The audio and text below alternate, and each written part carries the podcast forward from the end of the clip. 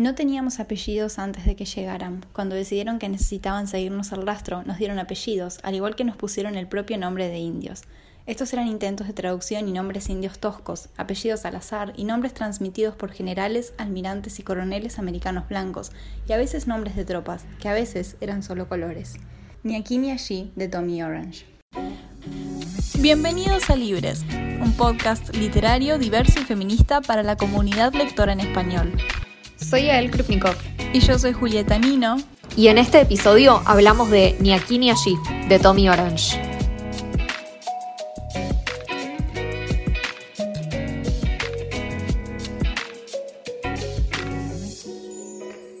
Buenas, bienvenidos a un nuevo episodio de Libres. En el día de hoy les traemos una reseña de un libro que a mí personalmente me gusta mucho, que se llama Ni aquí ni allí, de Tommy Orange.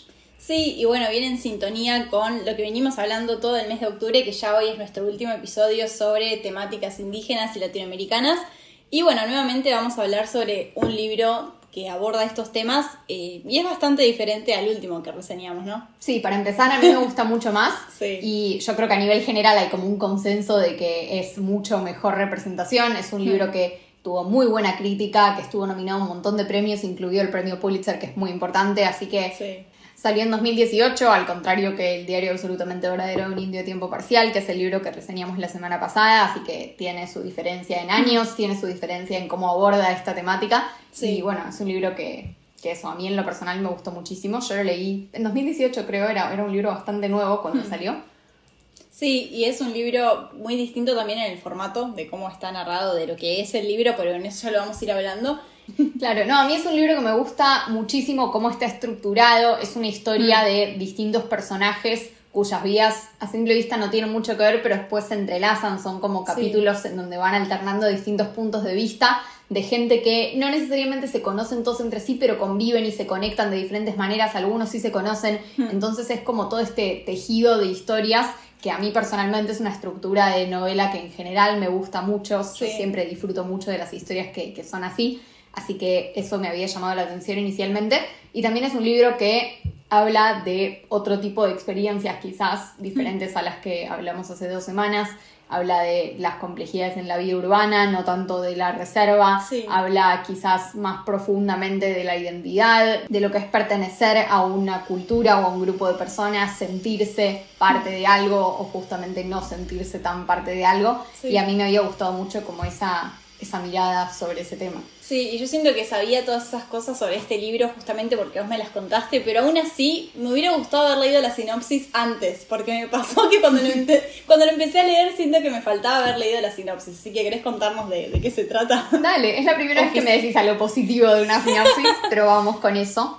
Bueno, Ni aquí ni allí es un relato intergeneracional con un ritmo implacable sobre la violencia y la superación, la memoria y la identidad, la belleza y la desesperación incrustadas en la historia de una nación y su pueblo.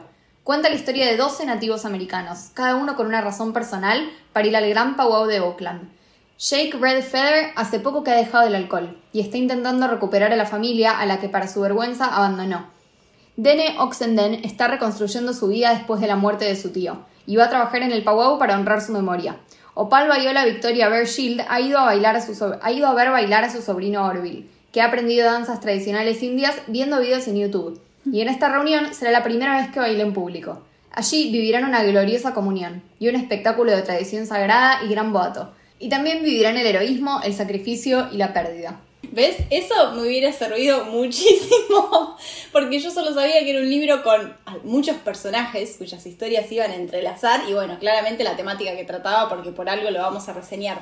Pero me hubiera servido mucho saber, por ejemplo, que eran 12, que todo giraba alrededor de este evento donde se van a encontrar entonces, como que siento que esa información, por más de que después la adquirí mientras iba leyendo, me hubiera servido de antemano. Así que en este caso, la sinopsis me parece muy útil, pero por mi pésima situación a la hora de entrar en este libro. Así que no sé si objetivamente es una buena sinopsis. Es interesante, yo me acuerdo, me acuerdo de haberlo leído en una librería, de hecho compré mm. este libro sin conocerlo de antemano, sin haberlo visto así en Goodreads o en alguna red social, lo, lo, vi en una librería, me llamó la atención y lo compré. Y me acuerdo que me había llamado la atención, bueno, esta estructura que, que yo en mm. general la disfruto muchísimo.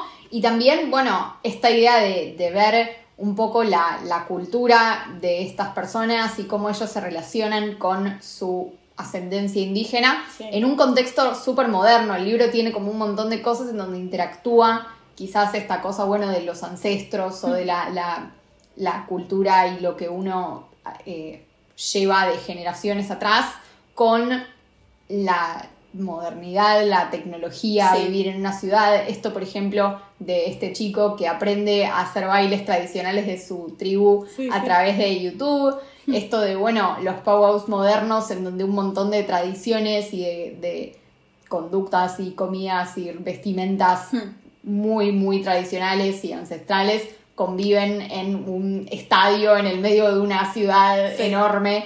Eh, no sé, como estos contrastes me, habían parecido súper interesantes. Hmm, Sí, y la verdad es que trata temas, como el libro anterior que reseñamos, trata temas muy difíciles, muy complejos, y en este caso me parece que los trata bien, aunque algo que me molestó es que, no, no es algo que se le puede recriminar al autor, pero es que son temas muy buenos para que tengan su propio libro. Yo leía un cap- el primer capítulo, me gustó, y, y fue como, bueno, quiero seguir esta historia. Y no me tocaba seguir esta historia. Me, tocaba un, me tocaba un episodio, un, me tocaba un capítulo sobre otro personaje completamente distinto y me encantaba esa historia. Y decía, listo, quiero esta.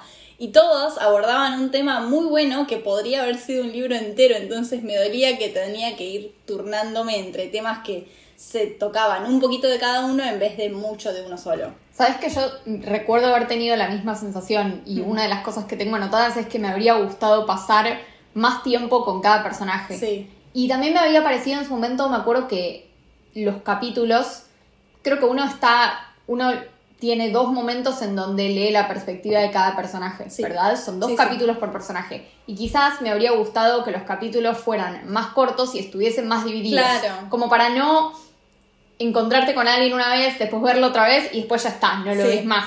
Como poder in- intercalar más las perspectivas Hmm. y que estén más mezcladas. eh, pero sí, re concuerdo, me parece que el libro tiene un montón de aristas, habla, bueno, desde el alcoholismo, los problemas de imagen corporal, Sí. los vínculos familiares, vínculos eh, sexoafectivos.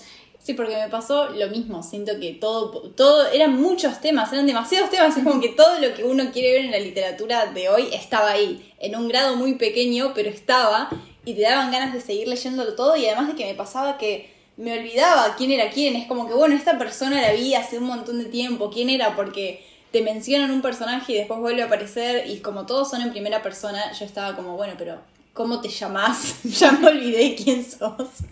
Pero. mm, Sí, respecto a los, a, los, a los capítulos, a las historias que van entrecruzándose en el libro, siento que la primera me hizo acordar mucho al, al libro que reseñamos. Era de un narrador que se llama Tony, que me pareció como muy agresivo, muy abrupto, como el, como el libro mm, de Alexis Sherman que reseñamos.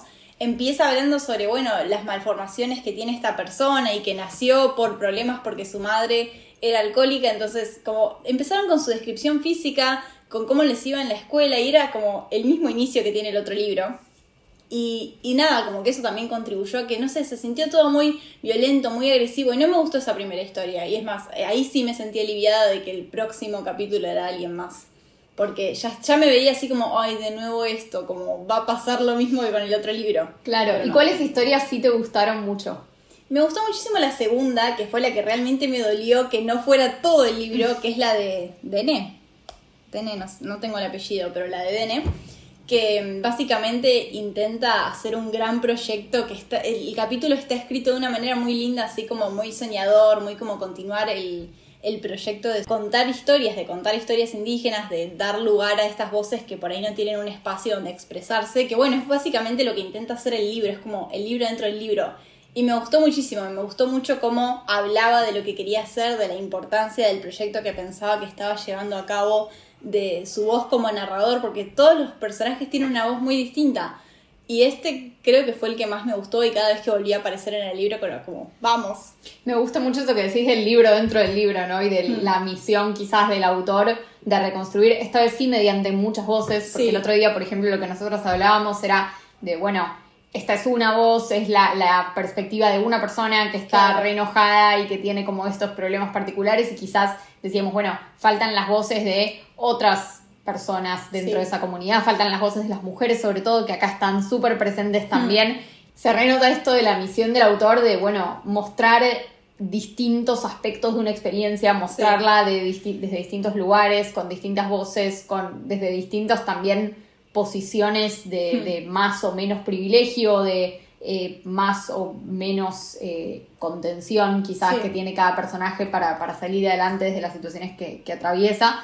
Eh, y eso me pareció que a diferencia del libro que, que, reseñamos hace dos semanas, hmm. eh, tiene eso, ¿no? Tiene como una multiplicidad de perspectivas que hace un montón a, la historia. Sí, no solamente eso, sino que por ahí un personaje te comparte su perspectiva sobre un tema, pero también hay un personaje que conoce a ese otro y te da su opinión sobre el otro personaje, entonces como se conocen entre ellos o se van conociendo o sus historias están entrelazadas de alguna manera, eh, sabes lo que opinan los demás sobre la verdad que alguien te está contando. Es como, bueno, esta es mi experiencia y después viene otro personaje que dice, no, porque ese personaje es malísimo, es como que es una mala persona, qué sé yo. Entonces, como tenés distintas perspectivas a lo mismo, eso está muy bueno.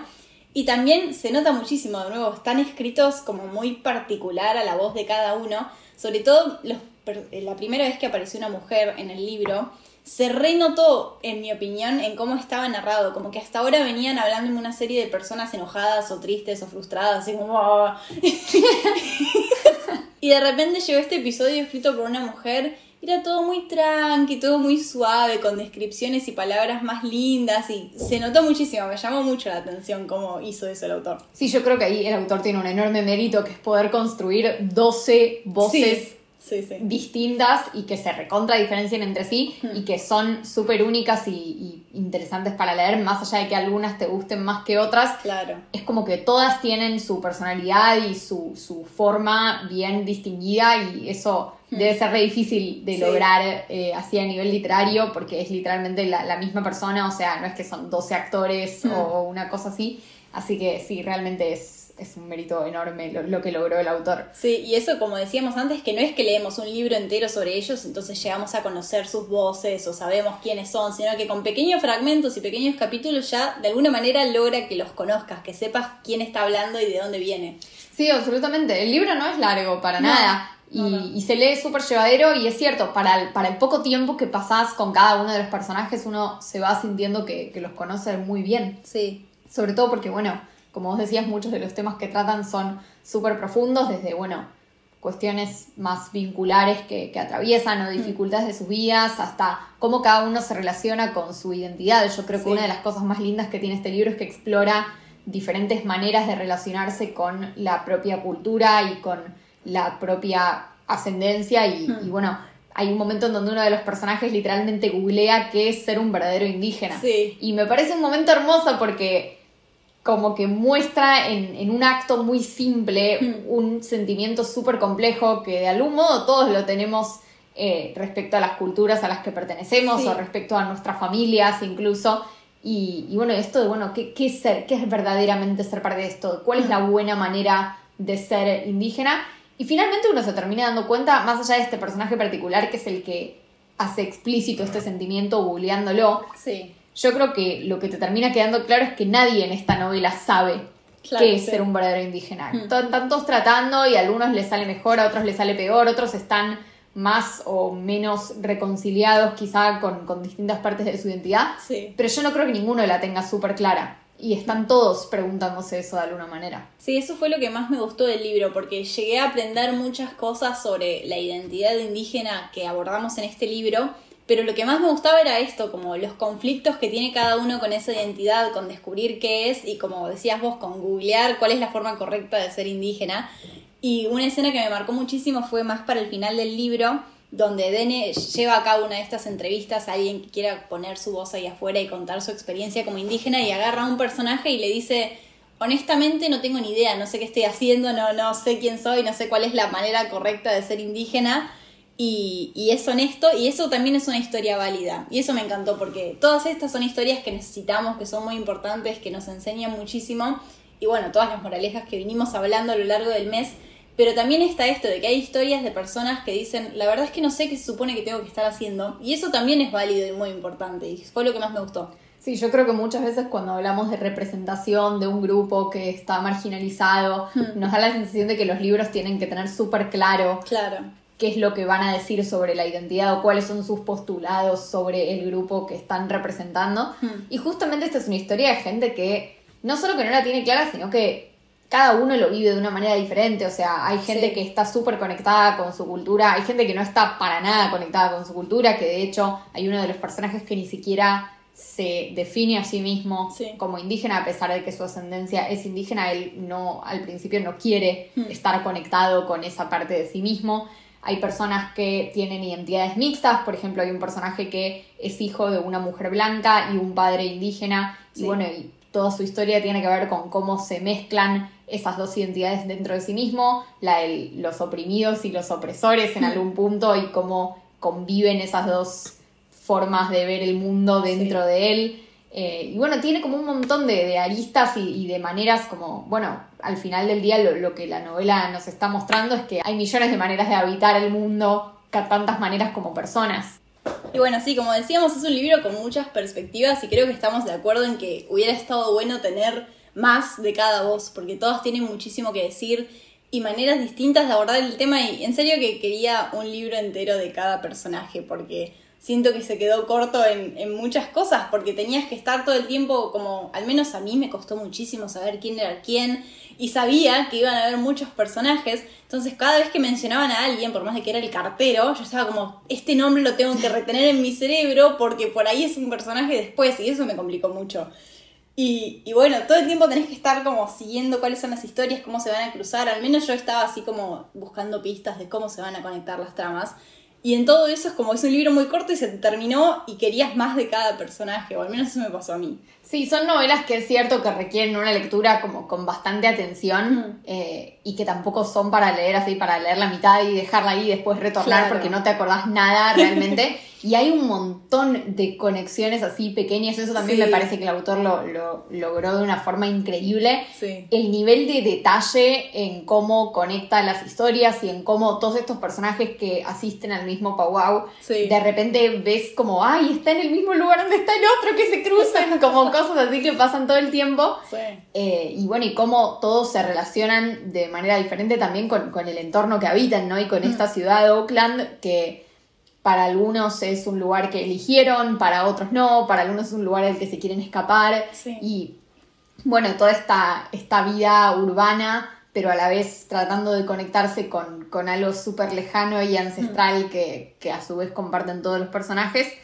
Eh, y me parece re interesante eso, por ejemplo, en términos del título, que en castellano es ni aquí ni allí, en inglés es there, there, y refiere a una cita que, que la marqué en el libro que me pareció como importante. Él alude a un, a un personaje que, que, bueno, que vuelve al lugar donde creció, en Oakland, eh, Hmm. vuelve a buscar su, su casa de la infancia, y dice que había cambiado todo tanto ahí, que, que había habido tanto, tanta construcción nueva y, y ya habían destruido el lugar en donde él había estado cuando, cuando era chico. Sí. Y él vuelve para ahí y dice, ya no había ahí, ahí, ya no, tipo, there was no there there, porque el lugar que él recordaba ya no estaba en Sí. ese lugar físico al que él volvió. Sí. Eh, y esta cosa, bueno, quizá de perseguir un pasado que, que ya no existe como tal, pero que está vivo en, en los recuerdos de estas Mm. personas o que, que los conecta a su vez con otra gente que busca lo mismo, Sí. es como algo re representativo de, de la novela. Sí, todo- toda esta idea de que no hay un allí, allí,